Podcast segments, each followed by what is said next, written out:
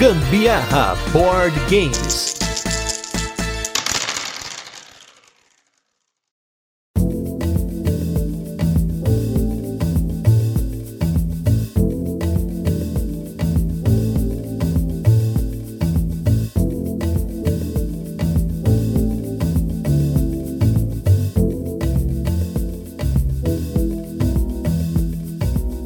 Diversão Offline, o nosso querido DOF, já era a maior feira de jogos de tabuleiro da América Latina, porém, nesse ano de 2023, ele mostrou que veio para ficar e para ficar cada vez maior. Eu sou Gustavo Lopes e esse é mais um episódio especial do Gambiarra Board Games, em que nesse ano vamos falar sobre a nossa experiência no DOF 2023. E comigo está, como sempre, aqui, Carolina Guzmão. É, eu sou a Carolina Guzmão. Ótima introdução, mas vamos começar aí com o nosso episódio sobre Diversão Offline 2023. 2023. Então o que, que você vai ouvir aqui hoje tem bastante coisa. A gente falar um pouquinho sobre o DOFCON, foi um evento para criadores de conteúdo que aconteceu antes do DOF, na mesma semana. Vamos falar um pouquinho de como foi o comecinho, as nossas impressões do DOF, o que, que a gente encontrou nos estandes das editoras, a galera que a gente encontrou lá, os espaços diferenciados que você poderia ter visto lá e quem sabe ano que vem verá de novo, se você for, sobre o prêmio Ludopedia, sobre os nossos apoiadores e depois vamos falar sobre os jogos que nós jogamos nesse período do DOF. E para começar, vou falar rapidamente aqui sobre o DOFCON, porque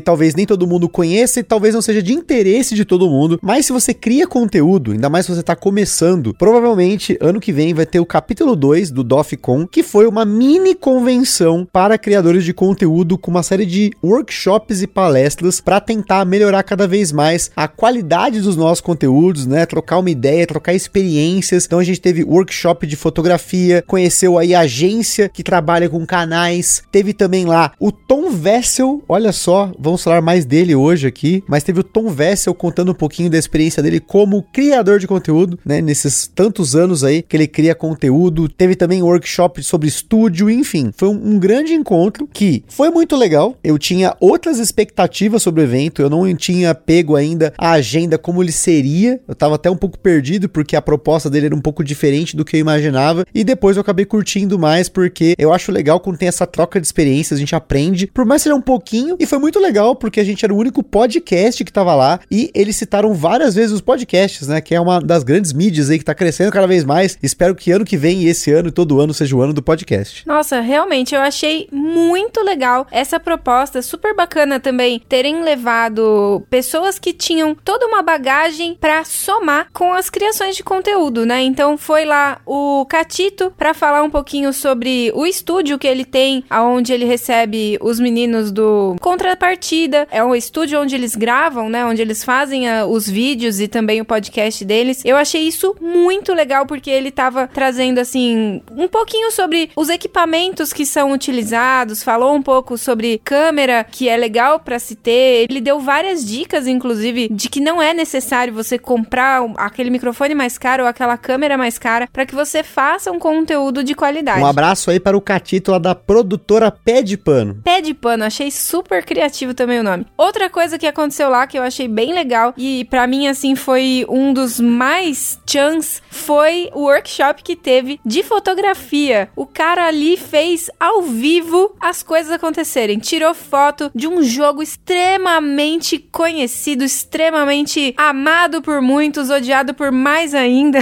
que é o War. E eu achei super legal. Ele fez o jogo ficar lindo. o jogo não é tão lindo, mas ficou maravilhindo. Ali na mesa e sob as lentes dele. Eu achei isso super legal. Ele ensinou, assim, algumas coisas, coisas sobre luz, principalmente o segredo da foto perfeita, eu acho que tá na luz, principalmente, né? E eu achei legal porque ele falava algumas coisas, a Karen e o meu marido, o Thiago, falaram também, complementaram algumas falas e eu acho que isso agregou demais, porque muita gente ali trabalha com conteúdo visual, né? E eu achei isso extremamente importante, porque a maioria, como eu falei, faz esse tipo de conteúdo e às vezes não sabe fazer da melhor forma, ou enfim. Otimizada, faz, né? Otimizada, faz da forma com que acha que é adequado e tem condição de melhorar, né? Então, se você tá ali querendo atingir algum público, eu achei isso muito bom para que a pessoa conseguisse abrir a mente e, sei lá, atingir mais e captar mais pessoas para esse hobby lindo. Se você quer conhecer, foi o Emerson Aliones. Então procura aí, arroba Emerson Aliones lá no Instagram. Instagram. Tem fotos lá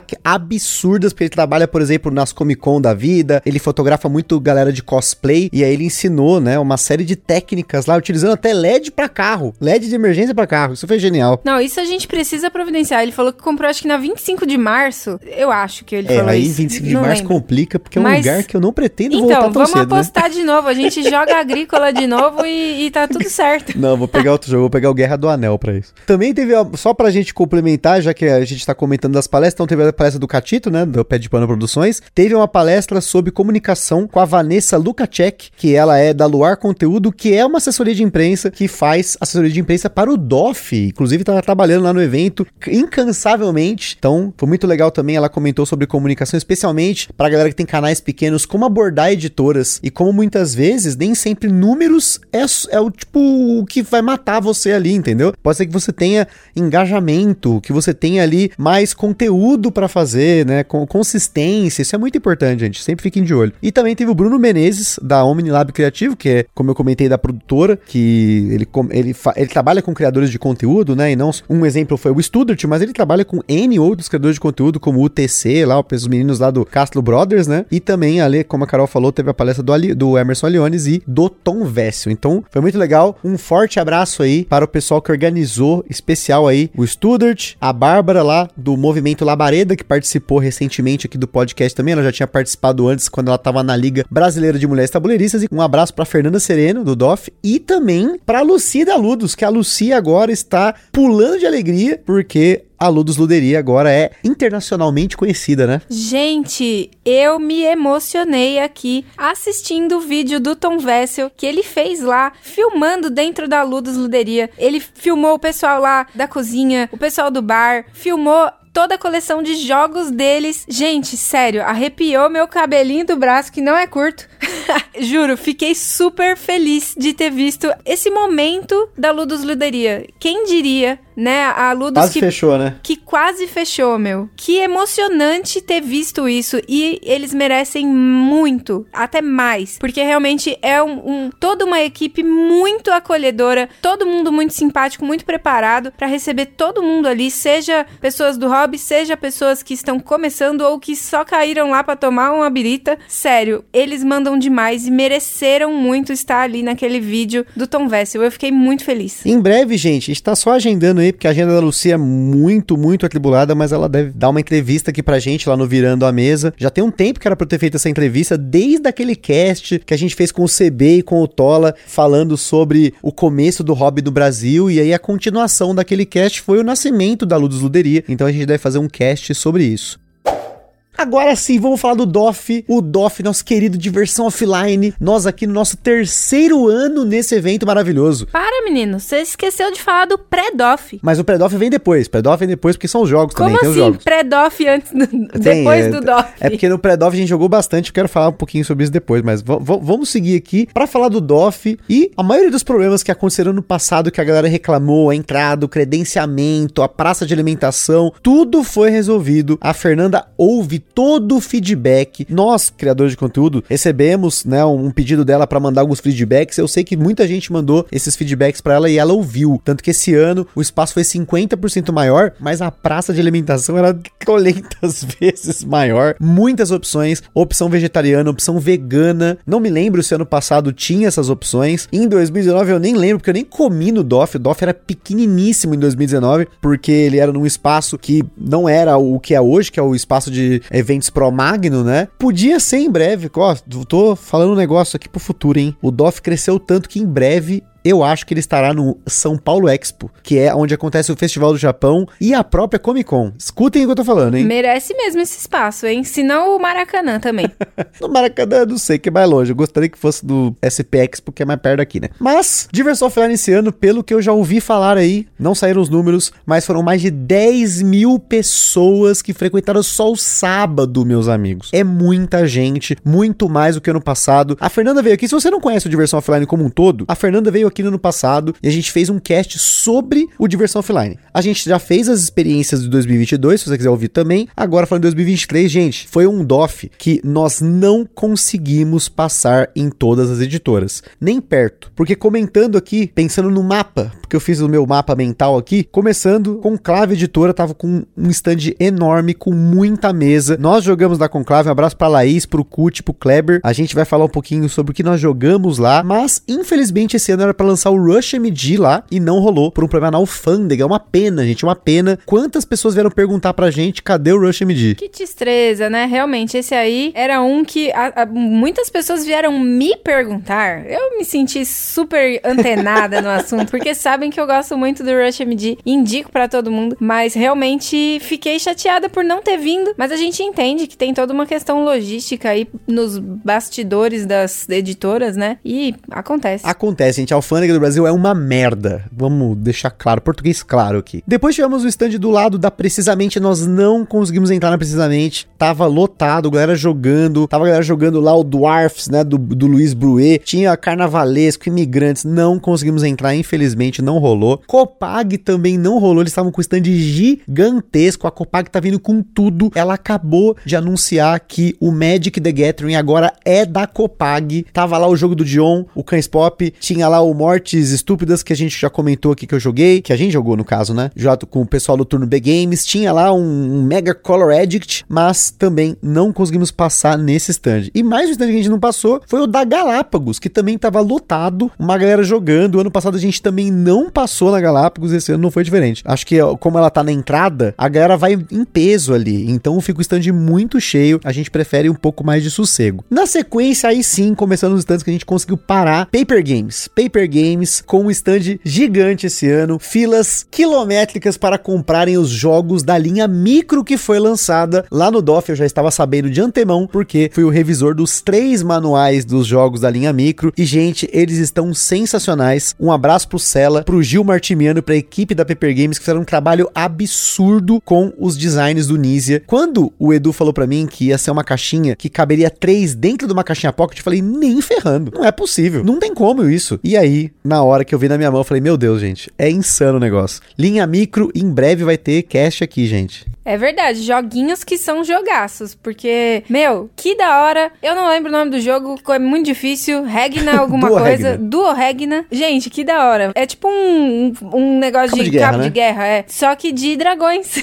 muito da hora. Achei super criativo. Tinha que ser do Nizia, né? E lindo com a arte do Gil, Gilzão da massa. Lá na Paper Games também a gente viu alguns dos jogos, lá o Istanbul Dice, ele também estava exposto lá que ele diz que é alguma coisa que me fugiu o nome, que é, parece que é um Dixit com música, tô super empolgado. Enfim, tava o, o Gap, que é um jogo que tem umas cartas com um des- destaque laminado, também tinha, tava o Noir lá, que agora me fugiu o nome, é alguma coisa Noir. Isso daí tava tudo exposto, tá? Não era pra jogar, os jogos pra jogar tinha o Acrópolis, que nós já jogamos, a gente não jogou lá, mas a gente já tinha jogado com o Tony, com o Butilheiro também, então não deu tempo da gente parar pra jogar esse, mas os da linha micro a gente jogou e trouxe pra casa pra poder falar com vocês. Mosaico Jogos com stand gigantesco também sendo muito maior que o do ano passado, com um monte de mesa, com um monte de jogo. Infelizmente a gente só conseguiu parar na Mosaico por meia horinha, uma horinha no máximo, que foi no segundo dia, pra jogar o Treta na Selva, a gente já vai falar sobre isso. Mas parabéns pra Mosaico aí que trouxe uma linha gigantesca de jogos lá. Um abraço pro Vini, que é sempre muito receptivo, pro Fábio e toda a galera lá da Mosaico. Foi o maior stand que eu vi assim com mesas, mesas sequenciais assim, sabe? Tipo, sabe aqueles mesão que é uma mesona grandona e aí você vai sentando cada um de um lado ali. Achei que foi bem legal a disposição que eles colocaram. Parece ser a mesa de refeitório, né? Vai todo Sim. mundo senta ali e vai jogar. Muito legal mesmo. Ali era um, um stand que, tipo, focado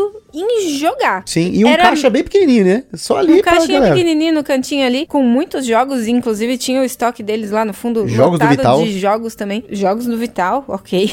Mas assim, demais a logística que fizeram ali pras mesas da Mosaico. Cabia muita gente e tava todo momento muito cheio. Foi bem interessante. Isso é uma coisa que é a minha única reclamação do DOF desse ano e do ano passado também, que eu acho que faltou mesas. Mas eu acho que nunca vai ter mesa suficiente para a quantidade de gente que aparece no DOF, né? Infelizmente, é muita gente querendo jogar. E aí, um outro stand que nós jogamos também vamos falar depois é da Bucaneiros, que desse ano eles estavam focados no jogo A Quinta Série que Habita em Nós, que é um party game no estilo Patuscada, Cards Against Humanity, que eu já reclamei aqui que eu não curto muito, mas vou falar que a gente jogou esse jogo, hein? Jogamos esse jogo. E também eles estavam com algumas promoções bem bacanas de jogos como a Tale of Pirates e o Founders of Teotihuacan. Um abraço pro Thiago aí, pra equipe da Bucaneiros, que arriscaram, né? Fizeram um stand só pra um jogo. E como rainha, como sou de quinta série, óbvio que eu levei o troféuzinho de quinta série. Eu sou realmente a pessoa quinta série dessa casa aqui. Complicado, gente. E obrigada. Depois teve o stand da Devir que não conseguimos entrar nem para pegar a promo do Arnak. É uma pena. O stand tava muito lotado, tinha bastante mesa, mas tava sempre cheio. São jogos mais longos, né? Tinha lá o Cora, se eu não me engano, o Jerusalém tava lá também. Então não conseguimos parar. Eu sei que o Rodrigo Rego fez um, uma mesa lá com o Savernac Forest, foi muito legal. Na Meeple BR nós paramos em um determinado momento do evento, a gente conseguiu parar lá. Estavam tendo várias mesas de World Wonders para criadores de conteúdo, a gente não conseguiu agenda, porque a gente já tava com uma agenda bem lotada, mas a gente chegou a jogar alguma coisa lá, a gente já vai comentar, mas também stand bem grandão e o Tom Vessel pirou nesse stand, foi um stand que ele realmente parou para jogar. Esse vídeo que a Carol comentou, e até tem mais de um em que ele fala sobre World Wonders, que ele simplesmente pegou uma cópia desse, desse jogo, acho que tem tinha duas aí na MeepleBR, ele levou uma lá para os Estados Unidos para colocar na convenção, porque ele pirou no jogo, ele já conhecia o designer, né? O Zé, ele já conhecia pelo Brasil e agora o World Wonders aí. E teve lançamento, tinha painel do Lords of Ragnarok lá. Fiquei muito feliz, porque eu gostei muito do Lords of Hellas e eu cogitei a apoiar o Kickstarter do Lords of Ragnarok, mas aí eu refleti bem e aí a MapleBR matou no peito. Depois tivemos o stand da Ludens Spirit, que tava um stand gigantesco que, com ludeca, com área de protótipo e também com um anúncio no DOF, que é o Meeple Starter. A Ludens agora tá com uma plataforma de financiamento coletivo para jogos de tabuleiro com uma taxa muito menor que qualquer outra. A taxa deles no momento lá é acho que é 5%. E se você produzir seu jogo com a Ludens, eles negociam para diminuir para até 1%. Então, assim, é uma coisa que pode revolucionar o nosso mercado de jogos financiados de forma coletiva. Então, fiquem ligados. E eles estavam com o lançamento também lá, que é o Vale dos Monstros 2. Esse a gente deve receber para poder falar com vocês, porque a gente também não conseguiu jogar lá no evento, mas a Carol gostou muito do jogo, é, pelo menos visualmente, né? Então a gente acabou pegando aí mais um jogo do Marcos Macri, o, um dos caras mais antigos do design nacional. Ah, esse com certeza a gente tem que ter como jogar esse jogo aqui, porque, gente, que belezinha, aqueles monstrinhos, achei super fofo, eu, eu quero ver como que realmente ele é na mesa. Agora, falando sobre a Meeple Starter aí, eu achei uma iniciativa muito, muito, muito boa dessa turma lá da Ludens, porque eu acho que é um bom momento, até tendo visto aí, eu acho que o alcance do vídeo do Tom Vessel pode chegar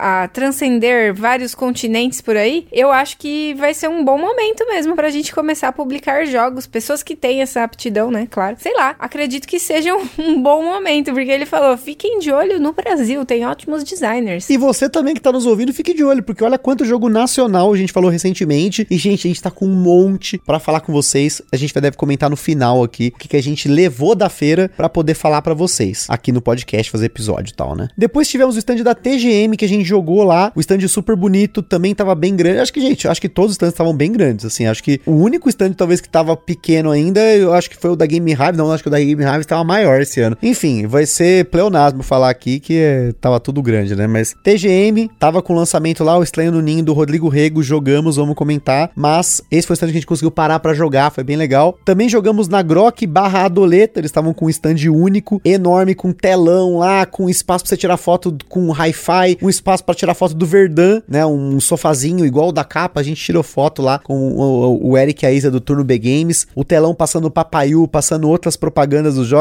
filas enormes, porque tinha muita coisa com preço bom, né? E a gente jogou tanto na Grok quanto, quanto na Adoleta, olha só, jogamos jogos da Adoleta, que geralmente não são jogos mais infantis, mas a gente conseguiu parar para jogar. Na Vem Pra Mesa esse ano a gente não conseguiu agenda lá, porque há muito, saiu muito tarde os horários lá, a gente não conseguiu parar, mas foi muito emocionante ver finalmente o Rio 1808 na mesa pra galera poder jogar, ver que bonito que tá, o Butileiro regaçou nesse jogo, desde lá da On The Table, daquela brincadeira, hashtag on the table Rio 1808. Depois, enfim, a gente fez um monte de hashtag de zoeira aí. E foi muito legal que tem até uma menção pra mim no, no, no, no próprio manual, que eu fui surpreendido na hora lá, né? Ah, não, gente, eu preciso desse espaço pra falar isso. Momento emoção. Emoção total. O Gusta, realmente, ele foi pego de calça curta quando gente, é o um Butilheiro... parágrafo. É um parágrafo que colocou Não, manual. o Butilheiro arrasou, meu, sério, parabéns. Ele pegou e disse assim: calma aí, cara, olha isso aqui. E aí, quando ele mostrou um parágrafo pro Gusta, o menino chorou.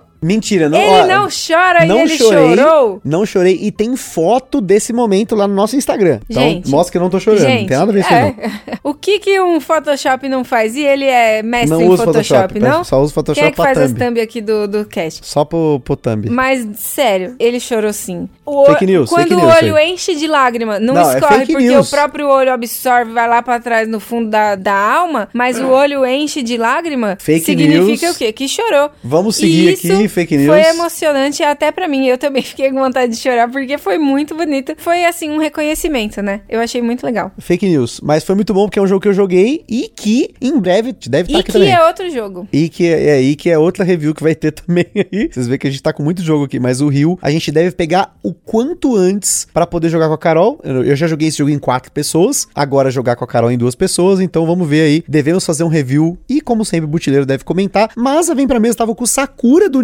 E o Ioso, que a gente já falou, mas destaque aí pro Rio que tá em pré-venda nesse momento e também para o Airport Rush que tava numa promoção top, muita gente pegou. Depois tinha um espaço lá que tinha Caramelo Games, a gente não conseguiu nem ver. Eu só vi o pin que eles tinham, né, esses broches assim, do cachorro caramelo. Eles tinham um card game lá com bastante texto, acabei não parando lá. Teve a Singa Jogos que eu me arrependi de não ter prestado atenção porque eles tinham uma vazinha lá. Fica a denúncia. Um abraço pro Magana que me avisou que tinha uma vazinha lá, que é o do leãozinho, que é uma vaza pra criança, mas é uma vazinha, então toda vaza é válida. Eles têm uma proposta de jogos com caixinhas que na verdade são saquinhos tipo zip, tipo aqueles saquinhos de whey assim, mas enfim. Talvez muita gente não tenha pego a referência do whey, mas é um saquinho zip mais reforçado, tal. Eles têm uma proposta diferente. Ainda quero ver depois essa vazinha aí no futuro. Depois teve a Lu do Café, um grande e forte abraço para a Carol. Explica Carol, se você não conhece aí o perfil, ela também participa lá do Coruja Cast, também tá lá no Lu do Café, enfim. Ela fez a proeza de explicar e a gente jogar também três jogos em 45 minutos. Então foi um negócio assim surreal, mas a Lu do Café estava com três jogos do Luiz Moraes, autor do Recycle e também daquele jogo Canastra do queijo lá, que eu já falei aqui que pra mim é um jogo nacional que não saiu, que deveria sair. Foi um stand que inclusive pegou a Carol pelo coração, hein? Ah, que bonitinho, gente. Eu amei o jogo Chulé. Que belezinha. Tanto ele é lindo, quanto Férias em Dupla é lindo, quanto o Zag. Eu achei engraçado que teve uma, uma pessoa que tava lá no stand que falou que passou mal jogando o Zag. Que deu, sei lá, crise de labirintite.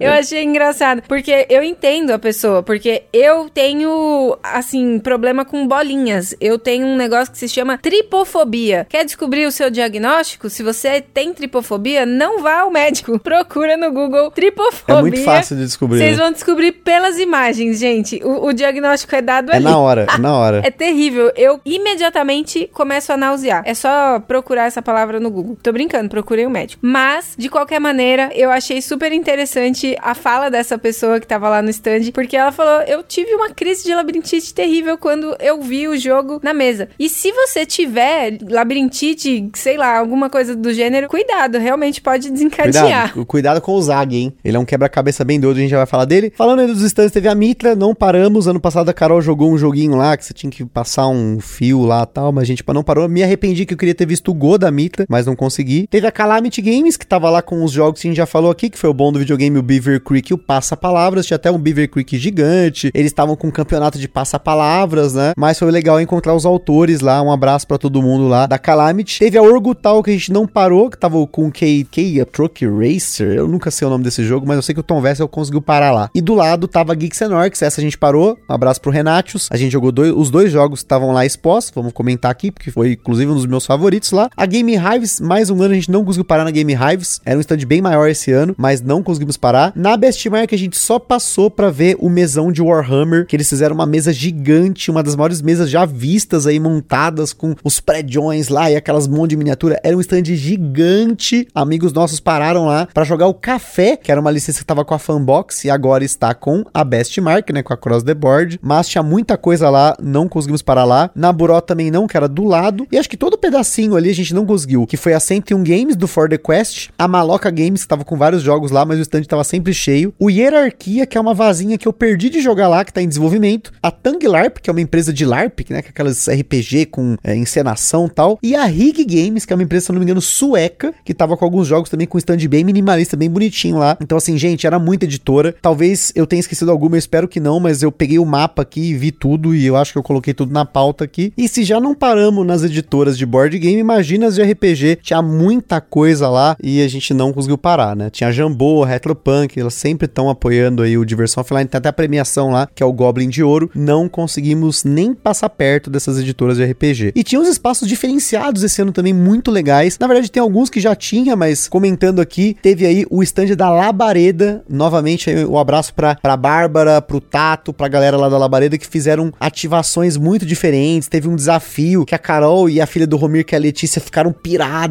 lá, tentando descobrir como que era o enigma lá. E a Jéssica Caselar também, que tava junto lá na, na, entrada lá, mas a Letícia lá, da filha do Romir, um abraço pra Letícia, que essa menina é muito ninja, gente. Ela pegou o negócio ali, ela ficou maluca. Enfim, teve várias coisas que a Labareda fez, várias ativações legais. Se você não conhece o movimento Labareda, fique de olho, porque eles estão fazendo muita coisa legal, diferenciada na cultura, pensando no jogo de tabuleiro como uma linguagem. Teve um espaço lá que era o Painting Alley, que era uma área de pintura que tinha várias coisinhas lá dentro. Também nem paramos lá, tinha muita coisa, tinha coisa de mesa, de stand de pintura, tinha workshop de pintura lá dentro. A gente acabou nem entrando. Assim como mais um ano a gente não entrou na área de protótipos, tinha muito protótipo lá. E se eu não me engano, a gente perdeu um maravilhoso que era o Orquestra, que a gente viu no vídeo do Tom Vessel. Olha só, a gente tá vendo no vídeo internacional de um jogo que eu queria ter visto aqui no Brasil, né? É uma autodenúncia aí. Teve também o espaço Indie Alley, que é um espaço que ficava lá no final, com várias pequenas editoras de RPG, de board game. Novamente também a gente não conseguiu parar. Teve o Board Bowl, né? Que a gente comentou lá no cast do Dobro, que eles são um aplicativo para você jogar alguns jogos de cartas, né? Onde colocando a televisão como a mesa e cada celular pode ser utilizado como a sua mão, tal. Muito legal, estavam com stand lá. A gente parou lá porque eu tentei comprar um sushi go importado deles lá, mas não rolou. Felizmente o sushi go que não era de latinha. Paramos também na Neverland para ver a estante deles lá, a mesa, tal, foi muito legal, porque a gente teve recentemente experiência de um casal de apoiadores nossos e amigos nossos, que é o Xandão e a Marília, que eles compraram a estante. A estante ela tava de um jeito tão grande ali que precisou passar pela janela do décimo andar e os caras conseguiram. Então, Neverland é trampo. Ludo Hawk, seu aplicativo, estava lá. Carol tirou uma foto maravilhosa que tava lá no nosso Instagram nos stories, né? Que eles estavam com um espaço para divulgar o aplicativo deles, que eles são tipo BG Stats, massa integrado com a Ludopedia. Eu nunca usei, para falar a verdade. Eu até queria dar uma olhada como é que era. Teve lá também o stand do Criativos Onboard, gente. Uhul, Abraço aí. Que legal! Para a queridíssima Karen Nerd Criativa, meu marido,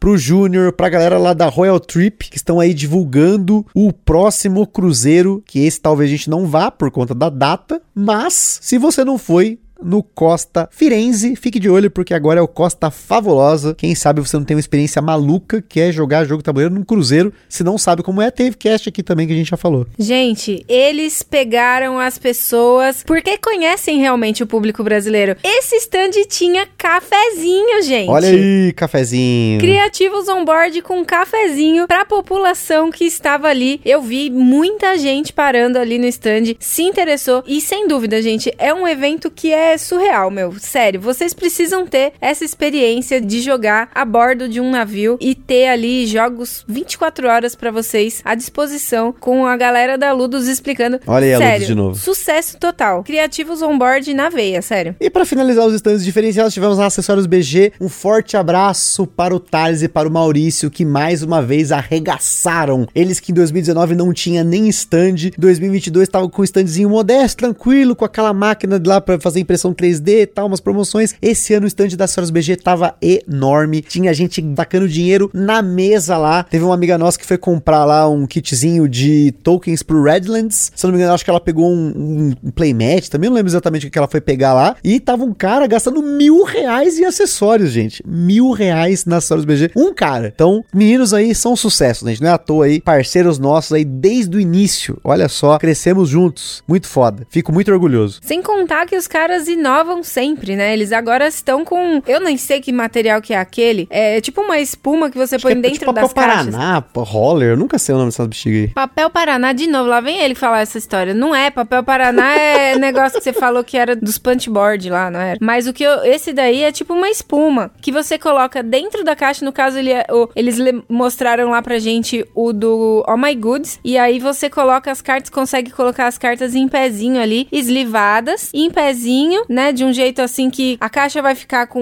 um fechamento diferenciado? Vai, porém, continua de uma forma que você vai conseguir guardar ela depois ali na sua prateleira e vai manter todas as cartinhas eslivadas, em pezinho, bonitinhas. Separadas. Separadinhas, exatamente, que é uma, um- uma coisa muito importante. E também ali os tonéisinhos que tem do All My Goods já, claro, obviamente, em impressão 3D, né? Com certeza, gente. Então fica aí, eu acho que eles fizeram também um do Peg em 6. Se eu não me engano, eu vi ah, fotos aí. Mas se você não conhece Soros BG, gente, você não tá ouvindo esse podcast, não é possível. A gente fala do Soros BG toda semana há quatro anos já, né? Não, é, eles pegaram um mercado danado, né? Porque tá nessa festa de, de fazerem as caixas tudo justinha e aí depois esliva, não cabe mais. Os Pior. caras são muito sabidos. Fique esperto, meninos, porque tem muito jogo da Amigo que eu vou precisar de umas caixinhas dessa aí que tá foda. E pra finalizar, área de imprensa, acho que esse ano pecou um pouquinho. Ano passado tinha amendoim, tinha não sei o que, tinha uns cadeirinhas lá. Esse ano ela tava bem mais simples. E teve a área de alimentação, que aí essa sim foi muito maior. A gente pôde comer de boas lá, sem gastar uma fortuna. No primeiro dia a gente almoçou do lado de fora, naquele restaurante que eu comentei no outro episódio do DOF, que é um restaurante lá que você come à vontade. Mas o segundo dia a gente tava com tanta correria lá. A gente comeu lá um wrap mesmo, numa barraquinha lá, e não foi uma facada. Agora fechando aqui, fechamos a parte dos estantes, falamos aí bastante. Queria só fazer uns comentários aqui sobre a galera que tava lá, o criador de conteúdo, parceiros aí. Queria mandar uns abraços especiais pra galera que veio pela primeira vez no DOF. A Kátia e o Vini do Joga em 2, junto com o Ovelha, que eles gravam lá o Por um Ponto. Primeira vez que a gente encontra com eles aqui em São Paulo, foi muito legal. A galera do Greenhouse também tava aqui em peso. A Pamela do QG Board Games. Foi muito legal, gente, que assim, ano passado tinha muito criador de conteúdo que veio, mas esse ano conseguiu abrir pra mais pessoas. Um cara que eu converso direto e pela primeira vez eu vi ele pessoalmente no DOF foi o Thiago Queiroz, que é o paizinho vírgula. Inclusive comprei o jogo dele pra dar de presente pro meu irmão, né, que é um jogo pra crianças, pra você ter vários modos de jogo que acompanham a idade da criança. Muito legal a ideia. Ele ganhou o prêmio Dopedia, se eu não me engano, da parte de jogo infantil. Eu não lembro qual das categorias, uma das duas categorias lá, porque tem, são várias categorias, a gente não lembra tudo. Mas foi muito legal ver essa galera que não tinha ido ainda no DOF. Isso é muito bom, você ver criadores novos ou criadores que nunca foram experienciar o que nós tivemos ano passado pela primeira vez, que era se deparar com uma multidão de gente que te conhece e você não sabe. Você se esqueceu de uma celebridade unânime ali, que é o Dolinho. Dolinho. o Sandro, gente, claro, eu ia comentar ainda, mas não esqueci não. Finalmente o Sandro, lá do and Burgers, veio conhecer o Doff. Ele que é um cara mais caseiro, tem os eventos dele lá em Curitiba, finalmente deu as caras. Mas aqui no passado ele pegou Covid na semana de vir, gente. Foi um dó, porque aí ele teve que cancelar hotel, um monte de coisa, voo. Mas o Sandro, esse episódio tá saindo na segunda-feira. Então, você já deve ter visto, se você acompanha o and Burgers, a balada BB e a piração, que eu já tô prevendo, mãe de Ná aqui, que o Sandro vai estar tá louco. Porque explodiu a cabeça dele o que é o DOF hoje em dia. Tenho certeza que não vai ter nada nesse mundo que vai impedi-lo de vir o ano que vem. E dessa vez, Sandro, chegue no sábado cedo, rapaz. Você É chegou muito depois, você perdeu muitas coisas do início da feira, muito boas. E também queria mandar muitos abraços, assim, é, é foda porque a gente não vai poder falar de todo mundo aqui, porque é muita gente, mas queria mandar um abraço pro Nick lá do Tribunal dos Jogos, que eu e ele entrevistamos o Tom Vessel, ele me convidou pra entrevistar junto com ele, foi muito legal, porque ele iria entrevistar o Tom Vessel sozinho. Eu tava lá trocando ideia com o Tom Vessel, né? Ó, que louco, né? Trocando ideia com o Tom Vessel. E aí ele falou: oh, você não quer entrevistar ele junto comigo? Não, vamos desenrolar em inglês. E eu falei, mano, só vamos. E aí foi muito legal. Foi uma honra, hein? Um abraço pro Nick. Tem o maior TikTok de jogos de tabuleiro do Brasil. Não, eu preciso só aproveitar essa deixa e falar. Eu fiquei super feliz, realmente, pela questão do convite que ele fez pro Gusta para gravarem juntos. Porque, caramba, aquilo ali para mim foi uma demonstração de que não tem por que existir competição no meio dos criadores de conteúdo, é parceria, gente. gente. É parceria, é um querendo estimular o outro para fazer a coisa ficar maior e melhor, sabe? Eu acho que o, o hobby é para isso. A intenção é essa. E eu fiquei realmente muito feliz. Eu tentei falar isso para ele, mas a gente tava com tanta coisa ali acontecendo ao mesmo tempo que eu nem sei se, se foi possível entender isso que eu tava tentando falar. Mas é, acho que eu também tava até um pouco é, sem palavras, porque eu não acreditei, caramba, era a oportunidade dele de fazer uma, uma entrevista ali só os dois, ele e o Tom Vessel, mas ele de uma forma muito legal e generosa convidou o Augusta também. Fiquei muito feliz. É com collab que a gente vai mais longe, gente. E você que tá ouvindo aí é criador de conteúdo, aproxime-se da galera, gente. Essa aproximação é muito importante, a gente se unir. É o que foi falado no DOFCON também, de certa forma, da gente se fortalecer, porque nós movemos o hobby. Isso é uma certeza. Também queria mandar um abraço pro tio Di, pro Fabrício do Aftermath, pro Fada do Boards Burgers, que a gente acabou criando um conteúdinho lá também, e eles chamaram a gente para dar alguma entrevista ali. Carol fez uma graça lá no tio Di, a gente zoou no Fabrício, o Fadão fez lá a gente colocar os nossos top 3 jogos, foi bem legal. Também queria agradecer a companhia da, do Eric da Isa do Turno B Games, que a gente ficou pelo menos meio dia lá, juntos, né, tentando andar no DOF, porque assim como ano passado a gente ficou com o Diego do BB, esse ano a gente ficou com eles para tentar dar a primeira volta no evento. A gente ficou mais de 3 horas tentando enfrentar aquela multidão para andar ali dentro, porque a galera foi parando a gente e tirar foto. E é legal, gente. Eu gosto muito. Se você está ouvindo isso e não parou para tirar foto com a gente por vergonha, por timidez, meu Deus, pare a gente. Às vezes a gente tá lá naquele negócio e jogando, não sei o que, para, não importa. A gente quer conversar com você. É muito legal quando as pessoas falam, te reconheci pela barba, te reconheci pela voz. Ah, Carol ali, tipo, é, gente, é muito legal, é um reconhecimento muito forte pra gente. Ano passado foi um choque, esse ano não foi um choque, mas o número de pessoas que abordou a gente foi maior. Então é muito legal isso. É, o ano passado eu tava meio, what the fuck? Que é isso? Que, por que que as pessoas me conhecem? Não tava entendendo. Esse ano eu tava mais consciente e eu achei isso bem legal também, assim, a forma com que as pessoas vêm falar com a gente. Eu sei que eu não apareço muito, as pessoas visualmente não vão me reconhecer, mas a maioria falava, ah, sua voz, eu conheço, eu te ouço, né? Porque eu não tô participando de lives, eu não tô aí exposta, né? O Gusta tá sempre à frente disso, mas é muito interessante ver é, a, a reação das pessoas quando falam, nossa, a voz que eu ouço existe, é uma pessoa, isso é muito legal. O Totó falou isso e eu achei engraçado ele, ele ter falado, usado dessas formas. Nossa, as pessoas que eu ouço me acompanham todos os dias aí, enfim, existem, né? Estão aqui em carne e osso na minha frente. Achei isso muito legal. E foi, de novo, uma renovação daquilo que eu falei o ano passado, de como é legal ver as pessoas que estão aí ouvindo a gente falarem, né, com a gente, assim, dar um feedback do que a gente tá fazendo, do que a gente tá falando com vocês. Eu acho que é muito legal, renova de novo, renova pro ano que até o ano que vem de novo a gente fazer, continuar com mais conteúdos. Pois é, gente. E um outro reconhecimento aí também, um forte abraço aí para o Bruno, para a Cris e para o Fernando do Tipo War, que também estavam lá dessa vez. A gente conseguiu se encontrar mais vezes e é muito legal porque eles são um podcast que está crescendo bastante. Não é à toa aí que eles bateram aí terceiro lugar no Prêmio Ludopedia. Já vou falar sobre o Prêmio Ludopedia na sequência, mas é muito bom ver que os podcasts estão em peso. Não tinha nenhuma coruja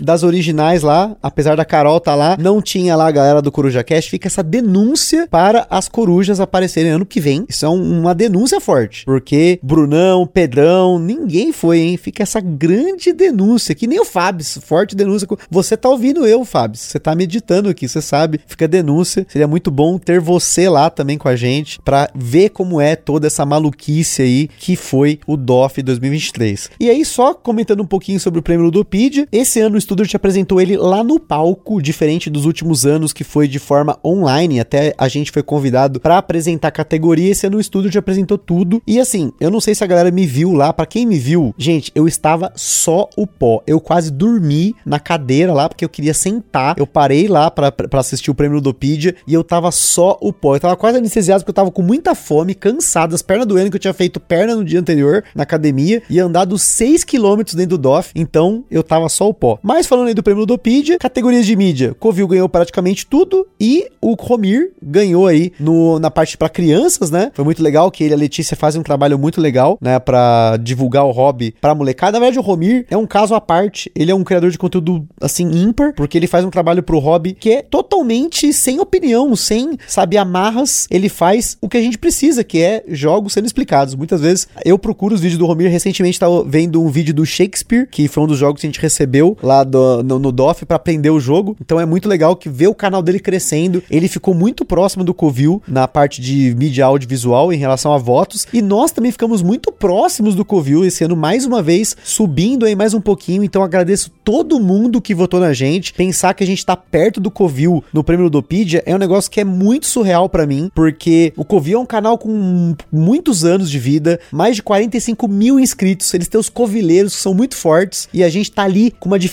de 400 votos. É muita honra pra gente estar tá perto do Covil. A gente já sabia que não ia ganhar o prêmio Ludopedia. A gente perguntou, ah, não sei o que, o Covil ganhou de novo, podcast e tal, porque o Covil ganha acho que há 5 anos já, se eu não me engano. Acho que eu tinha feito, eu tinha visto né, os ganhadores do prêmio, mas é como eu falei, o Covil é um canal muito grande. Eles são a Alemanha do 7 a 1 gente. O Covil é muito foda. O Paulo é muito foda. Vou falar do Paulo daqui a pouco, mas o Paulo é um cara que ele, ele tá num outro patamar. Ele produz lives, ele faz vídeos, ele grava os podcasts, ele tem outras iniciativas, ele vem para São Paulo pro Joga Play Easy. É um cara que tá todo tempo no hobby e com a família também, né? A Karine, a Fafá, também com o pessoal lá, o Jean, o Pikachu. Eles são uma família no board game que está num outro patamar de criação de conteúdo, né? Há muitos anos, né? Então, só tenho a agradecer a todo mundo que votou na gente, quem votou no dobro também lá, porque o dobro ganhou um prêmio e eu fiquei rouco no dia porque eu gritei quando o dobro do Fel, do Lucas e do Pedro ganharam. Realmente, gente, foi muita emoção ter visto ali o Fel subindo no palco, bradando, bradando que fala? Bradando aos quatro bradando ventos. aos quatro ventos ali, tanta alegria de ter recebido o prêmio pelo dobro, né, que realmente merece. O dobro é um jogo muito bom que vê mesa regularmente aqui em casa, mesmo depois da gente já ter gravado o cast, ainda vê mesa aqui pra caramba e temos cópia em casa, cópia no carro para garantir que vai apresentar para todo mundo. Enfim, fiquei super feliz. Com relação à categoria de podcasts, gente, é igual você falou. A gente já sabia que ia para lá para não receber o prêmio, né? Mas Sério, não tem como ficar assim chateado, ai, não ganhei o prêmio. Quando você vê 1021 pessoas que votaram na gente, não tem como você ficar triste. Não tem, absolutamente de jeito nenhum. A gente se permitiu uma situação dessa. É 1021 votos pro Gambiarra Board Games. Isso daí foi muito emocionante também ter visto e eu fiquei super contente de ter quando anunciaram lá que o Gambiarra tava entre, o, entre ali o top 3, muita gente ficou super feliz, gritou: É, gambiarra! Isso não tem preço, sabe? A gente sabia que é difícil demais concorrer com o Covil, porque eles, como o Gusta falou, eles estão em um outro nível. Eles são antigos demais de casa. Tem uma, uma turma inteira que já conhecem eles de, de vários outros canais. Eles se tornaram uma marca, uma referência, sem dúvida nenhuma, até pra gente, inclusive, uma referência como criadores de conteúdo, né? Então, se você vê ali aquele cavaleirinho lá que é o do Covil, você já sabe que aquilo ali é Covil. Então, você vai no conhecido, sem dúvida nenhuma, e a gente sabe da qualidade que é tudo que eles fazem. Sinceramente, porque a gente, eu falo isso de coração, porque os caras mandam muito bem mesmo. Parece rasgação de seda aqui, mas é, é uma forma da gente falar, porque muita gente fica achando que por nós termos ficado em segundo lugar no, no prêmio Ludopedia, isso poderia estar tá trazendo alguma angústia, chateação, ou tristeza. Injusto, ou injustiça lá, né? que seja. Enfim, não, não concordamos com isso. Eu acho que é unânime isso aqui, o que eu tô falando reflete também a, o que o Gusta pensa, porque a gente concorda que eles são grandes. É um prêmio popular. É um prêmio popular, popular. as pessoas votam no que elas desejam votar e sem dúvida nenhuma a gente entende que eles estão ali porque trabalham muito e fazem muito bem feito, né? Então a gente não fica chateado por isso. Sabemos que existe muita qualidade também no que a gente faz aqui, mas que eles são muito mais antigos de casa, né? E a gente, de novo, não tem como ficar triste sabendo que teve 1021 votos pro Gambiarra. O Paulo faz até demais. Acho que o Paulo devia assistir mais série, porque depois a gente foi falar com ele lá. Falou, Paulo, como é que você tá aqui fazendo conteúdo no feriado? Ele tava lá no DOFCON e tá? tal. Ele falou, é, é que eu não jogo muito videogame, eu não assisto muita série, assisto só. Eu falei, você tem que assistir mais série, pô. Nós assistimos... A gente tá assistindo One Piece, eu platinei Nier Replicante essa semana semana. Terminei o demo do Final Fantasy XVI, enfim. Tô só comentando que tô aí na academia, tô ficando mais tempo na academia do que jogando, enfim. Mas isso só para comentar também, fazer uma denúncia de que vocês votaram na gente da mesma forma, só que para o prêmio de mídia social. Gente, eu parei de postar no Instagram, fiquei postando uma vez por semana para ver se baixava um pouco, mas mesmo assim, 438 pessoas, se não me engano, votaram na gente na segunda fase. Pra mídia, ficamos em oitavo lugar, gente, de mídia social, com tanto Instagram top, com galera no TikTok. Vocês votaram na gente. Isso é um absurdo, gente. Você tem que votar nessa galera que produz conteúdo para o Instagram, que fazem um trabalho lindo no Instagram. Conteúdo real de Instagram, que inclusive utilizam de técnicas de fotografia. Exatamente. Coisa que aqui, pelo amor de Deus, essa mesa suja aqui que a gente tem. Tá... Que eu subo na cadeira pra tirar Augusto foto. sobe na cadeira, a mesa tá com o tecido manchado, sabe lá de que é. Gato na mesa Gato aleatório. sobe junto. Pelo amor de Deus, gente, tomem vergonha na cara. Fica essa denúncia. Grande denúncia. E também fiquei muito feliz porque o, o Moita e a Bianca levaram lá com o Rokusai e também o Butileiro ficou no top 5 da categoria de design nacional e top 14 de jogo família geral, gente. É, foi muito legal ver o Airport Rush lá em cima e eu sei que vocês gostaram também, então o Airport Rush aí deveria estar no loot do Tom Vessel e não tá, fica essa denúncia também. Tinha um monte de jogo lá e não tava o Airport Rush nem o Rokusai. Então fica essa denúncia aí. Mas falando dessa gritaria que foi lá no prêmio Ludopedia aqui, diga-se de passagem, exceto pelas ovacionadas que deram quando a galera ganhou o prêmio e tal, quando anunciou nosso nome, foi a maior gritaria de todas. Só queria fazer esse comentário porque eu fiquei muito feliz quando falaram nosso nome e geral gritou que essa comoção não aconteceu em nenhum momento lá sem ser com a gente. Então foi muito foda. Mas comoção tão grande esse ano que nós precisamos tirar duas fotos com os nossos apoiadores e nem todo mundo que tava lá conseguiu chegar para tirar foto, que estavam jogando, estavam comendo, aproveitando a feira, mas a foto que tá na thumb desse episódio, tá? Os dois dias, né? Os apoiadores que conseguiram tirar foto no sábado e no domingo. Se vocês compararem com a thumb do ano passado, vocês vão ver quanta gente mais estava esse ano na foto. Então, eu queria agradecer a todos os nossos apoiadores que conversaram com a gente lá, que jogam com a gente, que trocam ideia, que estão com a gente todos os dias no nosso grupo do WhatsApp e também ajudando a gente a produzir esse conteúdo já há mais de um ano e meio. Foi muito bom mais uma vez encontrar vocês lá, encontrar a galera que a gente já encontra com certa regularidade, encontrar a galera que nunca tinha ido no DOF, que também foi sensacional. A galera pela primeira vez ter essa experiência catártica, quer ver tanta gente que gosta de jogo de tabuleiro junto. Ainda mais tem uma galera que às vezes vem de cidades do interior, mais afastadas, que talvez não tenha essa cultura tão forte como nas capitais, Curitiba, São Paulo, Rio de Janeiro, e aí vê aquela maluquice que é o DOF, essas mais de 10 mil pessoas no primeiro dia, segundo dia, não sei quantas pessoas tinha lá, mas foi insano ver vocês lá, estar com a gente, sabendo que vocês estão aí. E aí, da mesma forma que muita gente nos vê e não conhece a parte física, sua voz, fica a denúncia que tem uma galera que não tem foto no WhatsApp. E aí eu só vejo o nome. Então chega lá, a gente fica meio perdido, né, meu amigo? A gente conhece a galera que tem a fotinho que não tem. Eu não decoro todo o rosto, né? Quando não tem o rosto, mas eu sou bom de rostos. Então, se você tem foto no WhatsApp, é bem provável que eu te reconheça. Se não, fudeu, né? Mas foi muito lindo. Muito obrigado aí aos nossos apoiadores. Foi uma comoção muito legal lá. Foi muito bom ver vocês. Espero vê-los de novo no próximo DOF. Até em outros eventos que a gente porventura participe aí. Mas é sempre bom saber quem são as pessoas que estão do outro lado ajudando a gente a manter esse conteúdo regular. Que lindo, gente. Foi muito emocionante mesmo ver todo mundo ali. Todo mundo nada. Parte dessa turma Uma toda. pequena parte, né? Uma pequena, uma f- singela parte da turma. Foi bem legal de ver todo mundo sorrindo, todo mundo feliz, comemorando de estar ali no DOF. Pessoas que realmente vieram de longe, longe, longe e muito, muito longe pro DOF. Isso foi super legal. E, meu, um parênteses especial pro Totó de novo. Eu preciso citar esse rapaz. Esse cara tava a flor da pele Alucinado. alucinado com o evento. Que da hora, que lindo. Depois ele fez um,